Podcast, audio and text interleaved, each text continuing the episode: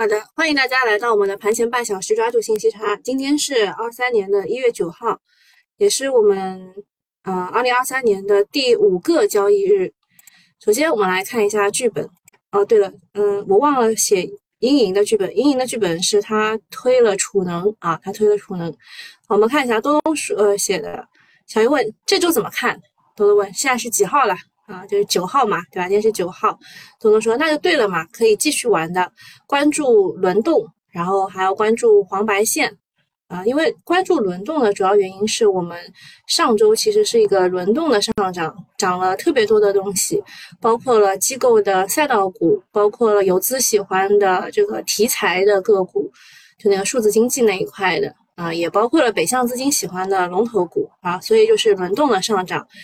啊，我上次也说过了，如果是啊没有什么时间去关注股市的人，那你就拿着啊持有就可以了，不要动来动去，对吧？你看到这个光伏大涨去搞光伏，然后看到龙头股大涨搞龙头股，那不行的，对吧？你就拿着你手里的东西，肯定会轮到你的。那么关注黄白线的主要原因就是，呃，有几天啊，其实特别是光伏大涨的那两天，其实是指数啊指数带领着。呃，这个题材股在往上涨啊，但是题材股也会带领着呃这个指数往下砸，对吧？这是一个不太好的事情啊，就是大家好像都不太想玩了，想要这个春节之前捞一笔就走啊。呃，但是这个东东认为现在还是可以继续玩的啊，他给的一个时间点其实就是十三号啊，十三号。那么他说具体的板块可以听啰嗦花的讲解。我说你现在很喜欢踢皮球啊，踢给花哥哥去了。他说花哥哥分析的很好，没有必要再重复一遍吧。现在还没有到休息的时候。啊，然后花哥哥写的啦，那反而不一样了。他说节后的指数表现还不错，外资一直在买，赛道股也反弹，但是现在是年底的阶段啊，我们是按照阴历年来算啊，现在还在虎年，然后到一月二十一号开始我们就变成兔年了，对吧？他说现在在一个阴历的年底的阶段，成交量可能继续的缩量，啊，其实这两天涨得不错，成交量也才八千多亿嘛，对吧？那对于指数和赛道的预期，年前就不要太高了，指数可能开始震荡，短线情绪特别差啊。这句话也要解释一下，就是游资那些喜欢的个股啊，像什么很奇怪的抱团的这个妖股，什么全聚德啦、人人乐啦、安泰啊，这些都不太好啊。然后呃，上周五炸板率呢是超过了百分之五十。所以搞短线、搞短线妖股的就要注意控制仓位，等到年后再战。啊，他补充了一下，说春节前短线资金要特别注意节奏，一旦被套，短期是无法解套的，尽量选择本周出局，中线持股看多啊，就是的不对，是中线持股多看少动，持股过节，但是不可过重，期待春节躁动啊，这个是他们两个不同的一个玩法吧。东东觉得十三号之前可以玩，然后花哥哥觉得，嗯，短线的游资票就一定要特别谨慎。好，我们看一下中国发生的几件大事。商务部说，啊，受到疫情和有关支持政策退出的影响，近期汽车消费市场出现了一定的波动，扩大汽车消费面临一定的压力。啊，下一步呢，商务部将会会同。相关部门多措并举，持续推动稳定和扩大汽车消费。预计二零二三年的汽车消费市场有望总体保持增长势头。啊，这个主要是因为什么原因呢？因为特斯拉的降价，它从二十六万多降到了二十二万多，这个属于打价格战了，所以行业内卷非常的加剧。但是从周末监管层的表态来说，新能源汽车还是二零二三年就是持续刺激经济的重要手段啊。就因为二零二二年我们房地产搞不起来，所以用了新能源汽车这一招。那二零二三年继续啊，会用它来刺激经济，行业会持续的得到支持。啊，有三三大部门吧来支持。首先是商务部，他们开会将继续推动稳定和扩大汽车消费。呃，比亚迪是涨价了，对吧？涨了两千到六千元。然后看这个哪吒汽车也是涨价了，但是魏小李基本上没怎么涨啊。呃，第二点是国家能源局大力推动新能源、氢能源汽车全面取代传统燃油车。这个氢能源好像也很久没有炒过了啊啊！第三点是郭树清啊，这个是银保监会组主席啊，以前也当过证监会的主席。他其实不太。就是他一直在说什么房地产什么未来是一个灰犀牛什么呀，就不太看好房地产。但现在他也迫于压力吧，他说将当期总收入最大可能的转化为消费和投资，鼓励住房、汽车等大宗商呃大宗商品的消费。这句话其实很难做到，叫当将当期总收入最大可能转化为消费和投资，就是不让大家去存款了，懂吧？我觉得蛮蛮难的，因为基本上大家对未来存疑的情况之下，不会大肆的去投资和消费。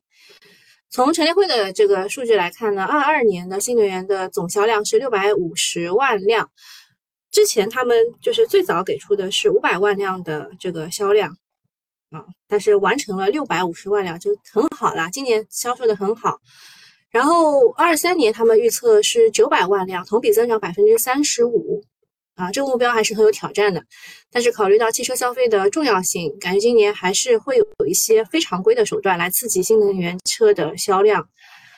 就是这个退补啊，啊，退补已经就完成了，就没有没有补贴了。现在新能源汽车，那可能某些地方政府或者什么可能会有一些非常规的手段，就他们可能也会给一些补贴。今年新能源汽车的产业链会有比较大的预期差，波动也会比较大，但是也不用特别悲观，因为特斯拉率先在中国打价格战。其实特斯拉没有在中国，特斯拉全球都降价了，啊，说明啊这个国内的厂商还是很牛的，他们就特斯拉也只能通过降价来获取市场嘛，对吧？那这次我们要活下去，未来就星辰大海。呃，他们说，万一特斯拉打不过比亚迪，美国会不会又祭出制裁？看巴菲特不断的减持，有点担心。嗯，然后波关节来问说，这个汽车零部件还可以看吧？嗯，也不是特别好，就是今年的贝塔行情没有什么。东东说，周五美股的小鹏跌的很多，好像百分之十几吧，跌了百分之十几。呃，特斯拉降价啊，花哥哥说特斯拉降价，其他的整车厂压力很大，石油也在降价，对这个新能源汽车都是利空。啊，对我看这个欧洲好像是充一度电要一点二欧啊，很贵啊。然后用石油的话也是一点二欧，就平价了两个。好，下一件事情是春节出行的订单火爆，二零二三年春运正式拉开了帷幕。呃，上次已经说过了，我们现在对于新冠，它是乙类乙管啊，这是乙类乙管落地后的第一个春运，官方预计总流量会达到二十点九五亿人次，恢复到二零一九年春运的七成左右。数据显示，一月八日出行的出入境的机票订单同比增长百分之六百二十八，创下了二零二零年三月以来的峰值。其中呢，入境的航班订单量占百分百分之四十八，出境占比百分之五十二。这个春运比想象当中的要火爆啊！然后，呃，就说重点啊，就是消费复苏的重点还是在白酒、医美、商超、航空、酒店、预制菜等等。还有就是春节档有七部影片定档，阵容是史上最猛啊！参与方有这个就自己看吧。中国电影，巴拉巴拉一大堆啊！但是春节这种啊，这个定档的公司，这个特别是啊影视板块，一定要在节前就兑现，不要去博弈它的票房超不超预期。还有就是抱团的妖股在周末是有一个企稳的动作的，比如说这个黑芝麻涨停了，西安饮食、西安旅游、人人乐、麦趣尔都是收了阳线。等烤鸭啊，就是这个全聚德停牌归来，只要不是大幅补跌，不排除会去第二波。下面就是周末的大事情了，就关于马云啊，马爸爸呃，不能叫马爸爸了，现在就蚂蚁呢回应了烤鸭啥时候出啊？你可以去关注一下，一般来说第一次就是七天，七天到了没有啊？那我去看一下啊，先讲一下蚂蚂蚁的事情。这两天呢，随着股东投票权调整仪式公布，关于蚂蚁集团重启上市的话题继续引发了关注。针对上市计划，一月八日，蚂蚁有关的人士回应记者说，目前蚂蚁仍专注于整改和业务升级，没有启动上市的计划。其实这一次已经说明了嘛，关于金融有关的十四家平台企业，其实基本上都已经完成了整改。好，那现在呢，蚂蚁就是马云已经不是蚂蚁的实际控制人了。然后郭树清又说，十四家平台公司基本完成整改，这让很多人虎躯一震，都在猜测蚂蚁已经重启 IPO，概念股又要狂欢啊！但是他们他们的有关人士。说这只是错觉啊，这个还没有重新出台上市。况且呢，蚂蚁、销金啊，他们这个增资扩股刚刚完成，引进了几个重磅大股东。其中呢，杭州金投数科属于杭州的国资委，重庆农信集团属于供销社的总社啊，你们懂得这种级别的新股东啊，其实让蚂蚁离上市会更近，但是不会去搞突击上市那一套，不然这个吃相太难看。所以呢，蚂蚁它今年肯定上不了市的。按照流程啊，实控人更改的公司主板要等三年，科创板要等两年，港股最快就是要等一年。乐观点说，港股明年在港呃不是蚂蚁明年可以在港股上市，后年在 A 股上市啊，这都是有可能的。这个时间点就比较靠谱一点啊。对，花哥哥也说了，控制权变更啊，在 A 股是需要等三年的。那对于蚂股蚂蚁来说，最难最大的难题是上市。以金融企业来估值，还是以高科技企业来估值？如果以金融企业来估值的话，只有五千亿啊，市值可能只值五千亿。后者起步起步就是一万亿。那如果就大家来说的话，其实更希望的是以金融企业来估值，这样对 A 股的抽血就少一点。嗯，对于蚂蚁来说，气氛已经烘托到这个份上了。那我们本周是不是要炒个一两天呢？啊，之前炒过的有合肥城建、军政集团等等啊，这是蚂蚁概念股。当然，其实蚂蚁概念股最厉害的还是保险股啊。你们如果以前关注过的人就会知道啊，保险企业是他们的大股东。但是不用期待过高，也不要去追高啊。下一个事情也是同时啊，同时出来的就是恒生电子，它的实控人也是从马云变更成为无实际控制人。八百亿市值的恒生电子是马云的唯一独生子，和阿里无关的。现在公司也是官宣了，马云不再担任恒生电子的实控人，一个时代要过去了。马云二零一四年接手的时候呢，恒生电子的市值只有一百二十亿，现在是八百零二亿，增长了五点八倍，营收和净利润增速也是不错的，是 A 股妥妥的大白马。主因就是马云是实控人啊，有他在，股价就充满了无尽的想象空间。现在马老师要退出了，是好还是坏呢？恒生电子上周五股价脉冲，但是回落了。市场猜测蚂蚁或者马云应该会有大动作，果然是如此。从市场反馈来看，嗯，就是因为周五冲高嘛，所以它卸任可能不是坏事，说明潜在利空落地。大家对这个有什么新的看法没有啊？就马云，其实，呃，他们觉得他可能想要一张回国的机票啊。东东也说本周五要出局啊，十三号嘛，都懂的。嗯，那么其实马云他其实也也没有离离我们很远啊，所以他就在新加坡啊，什么曼谷啊，对吧？就就稍微溜达溜达，看一下啊，它停牌时间是一月三号周二，那么就是本周二啊。一月十号，全聚德会出来和大家相聚。好，下一个是讲一下特斯拉降价的事情。它是上周五啊，寄出了杀手锏，对于国产的 Model 三等五款五款车型进行降价，降幅最高超过百分之十三。这已经是呃，它在过去两个月内第三次降价了。受价格战的影响，中概股的。这个新能车都是大跌的，小鹏跌超百分之十五，理想跌超百分之九，蔚来跌超百分之四，特斯拉反而是低开高走，涨了百分之二点五，它日内跌幅一度超过百分之七点七，就是上下十个点啊，你在最低点抄抄底，然后可以赚十个点。特斯拉这回呢又在做行业鲶鱼。在国内打响价格战，这种自损八百伤敌一千的买卖，学的是当年的苹果，通过推出低价版的苹果 SE 啊，就是压死了一批安国安卓厂商。别看网上有各种骂骂咧咧，还有不少维权，但是实际的降降价促销效果还是挺好的。因此呢，二零二三年是新能源汽车惨烈竞争的一年。面对消费者来说，这是一个好事情，可以以更便宜的价格买到好车。但是对行业来说，意意味着利润空间急剧缩小。内卷加剧，嗯，更重要的是，面对特斯拉的逆向降价，国内新能源汽车能否挺过这一轮的竞争？从整个产业链来说，特斯拉降价对于整车板块是利空的，上游的锂矿、中游的锂电池可能也要跟着降啊。但是电动车会进一步瓜分燃油车的份额，份额可能会从百分之三十到百分之五十。薄利多销的情况之下呢，嗯，肯定不是在一季度了，呃，未来是锂矿和锂电池板块还是有机会的。嗯，他比较看好的是汽车零部件一体化、压铸、无人驾驶等等。我我不发表看法，好吧？我觉得就反正一季度的时候，我暂时不看。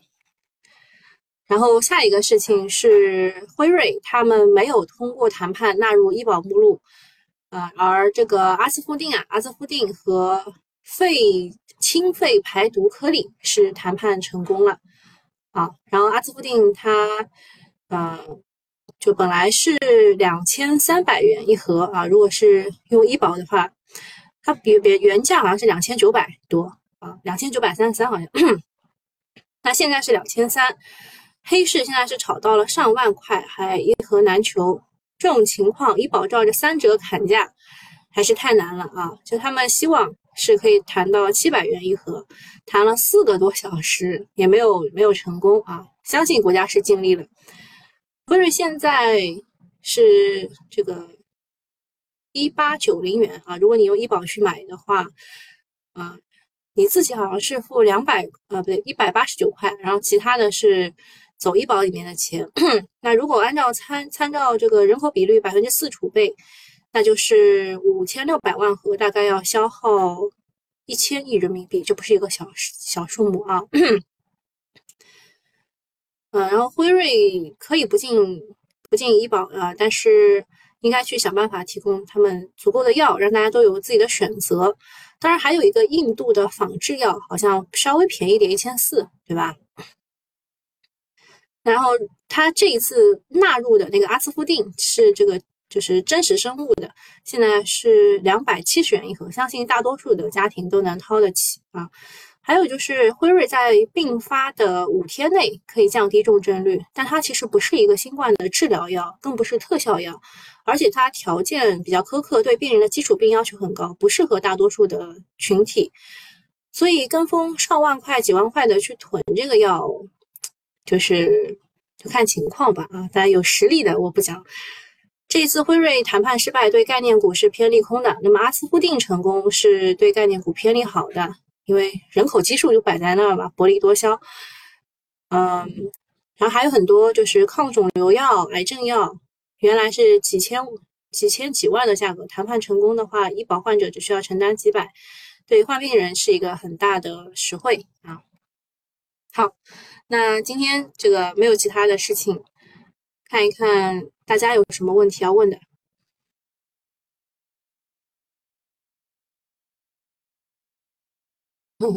你们这个冲呀这个表情，啊，还有什么其他的事情没有？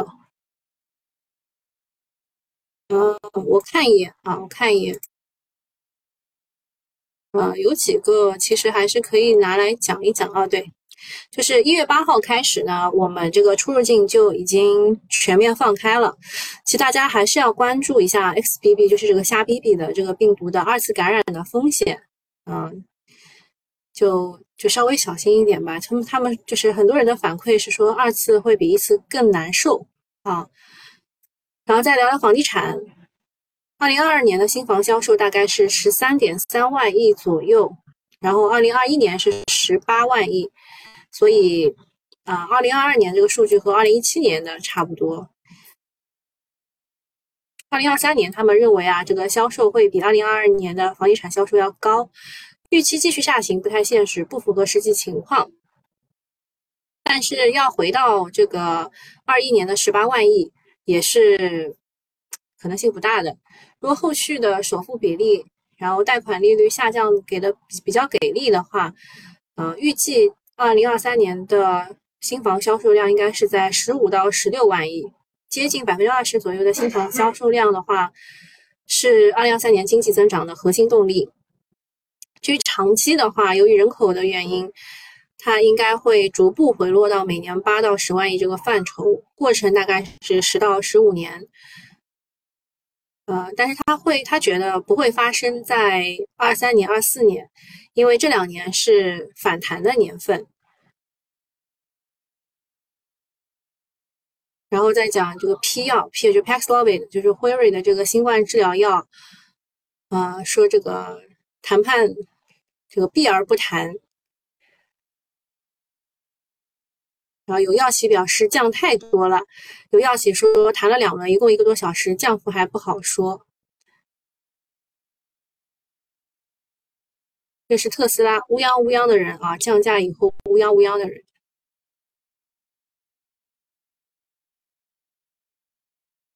这个是电电影票房，电影票房现在是有有所回升，但是认为如果啊。就是北美票房增长了百分之六十五，但是电影行业从疫情当中复苏还是有很长的路要走。然后美国的小非农啊，就是非制造非农制造业指数是四十九点六，比预期好，但是也是不 呃不太好，所以他们认为就是。美国的数据不太好，降息就不不太高。现在是认为会就是顶峰是在五到五点二五这个这个位置啊，保持在二呃在二零二四年之前不会跌下来。所以美股周末周五是涨的啊，美股周五是涨了百分之二点几，涨还蛮多的。好，刚刚我看有人问这个，啊，说是这个步步高停牌了。还有说这个阿斯夫定相关概念股有哪些？你不知道吗？啊，那待会儿待会儿讲啊，待会儿讲。这个其实已经有一点点记不太清了，就是因为辉瑞、阿斯夫定，还有君实生物，还有一大波在二期的那些，我们以前其实科普过的，大概是大半年前啊，大半年前有可能记不太清，讲错了你们多担待。好，先现在先去看一下这个集合竞价情况。这股发什么神经啊？天铁股份，啊，它有锂电业务，然后比亚迪的那个轮边电机，通达电器还是继续涨停的。还有通达动力啊，也是继续涨停的。这两个轮边电机是想要直接一路涨上去吗？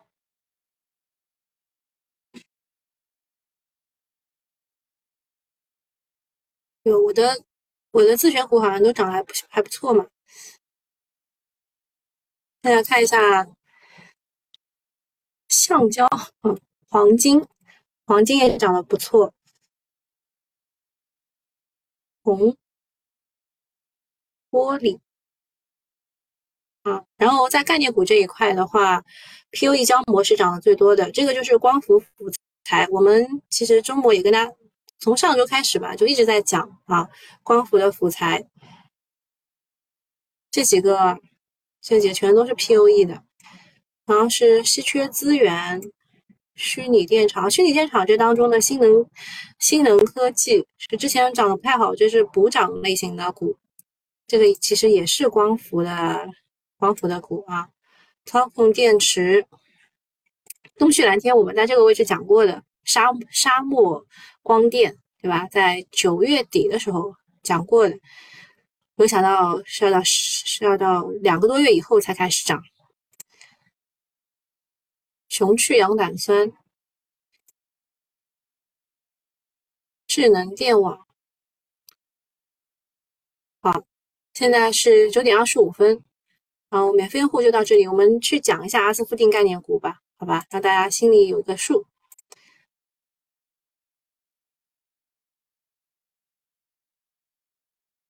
这个，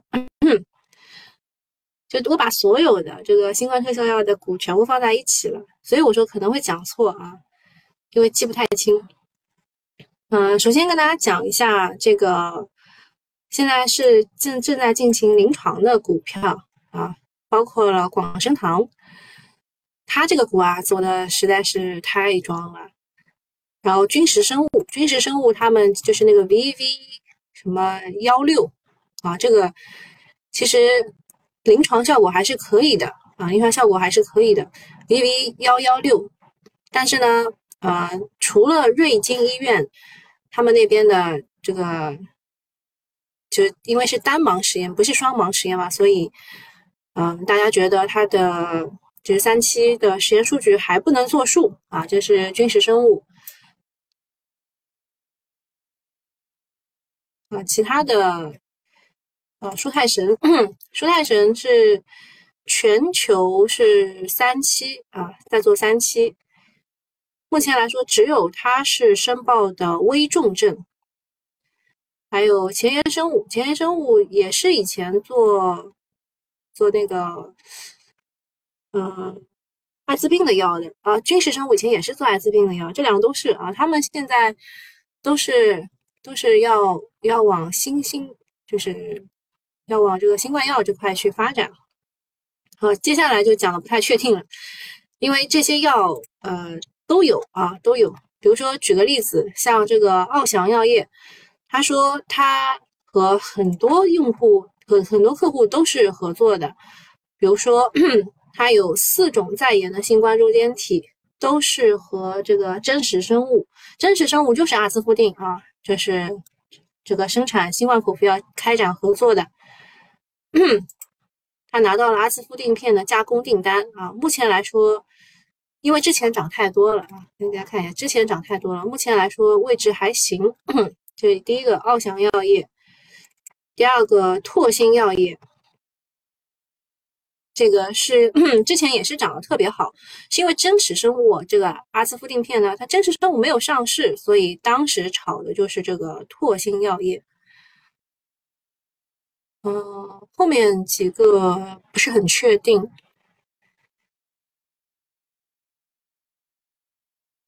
哦，这个 这个三木集团是参加过真实生物 B 轮的一亿美元的融资的，这个股也是比较装的啊。装股，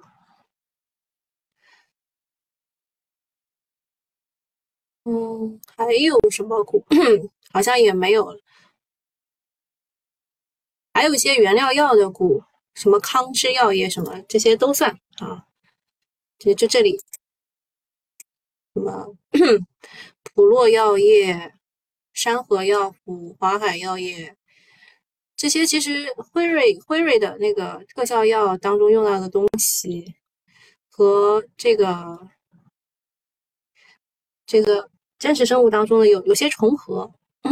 目前来说涨得最好的是拓新药业，就当时就炒的最多的啊，这是生物概念股，然啊是众生药业。现在现在是这个情况。但是今天涨得最好的反而还是 POE 的胶膜，光伏的辅材，我们再复习一下，好吧？就是从一到十啊，从一到十全部都是辅材。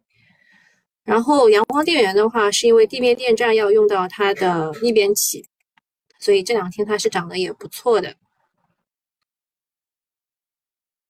然后。哎，我有一个欧金科技没放进来啊。欧金科技其实是一个大家认为是一个预期差比较大的股票，因为它是它是买别人的石英砂做石英干锅，主要是给 TCL 中环供货的，石英清洗也是百分之一百给中环供货的，所以它和这个 TCL 中环是绑在一起的。嗯，大家认为可以涨得比较高一点，嗯。就这个石英股份提供石英砂的，然后那个欧金科技是提供石英干锅的。好，这个没有什么事情的话，大家就可以开始去开工了啊。东东给的时间呢是十三号之前啊，十三号之前其实都是比较安全的。十三号之后就是下下一周八月十六到二十号，嗯，应该会有一些回撤的动作，而且这个跌幅啊是会。比较大的，就最近还是可以高抛低吸玩起来的。好，今天就这样了，祝大家投资顺利，拜拜。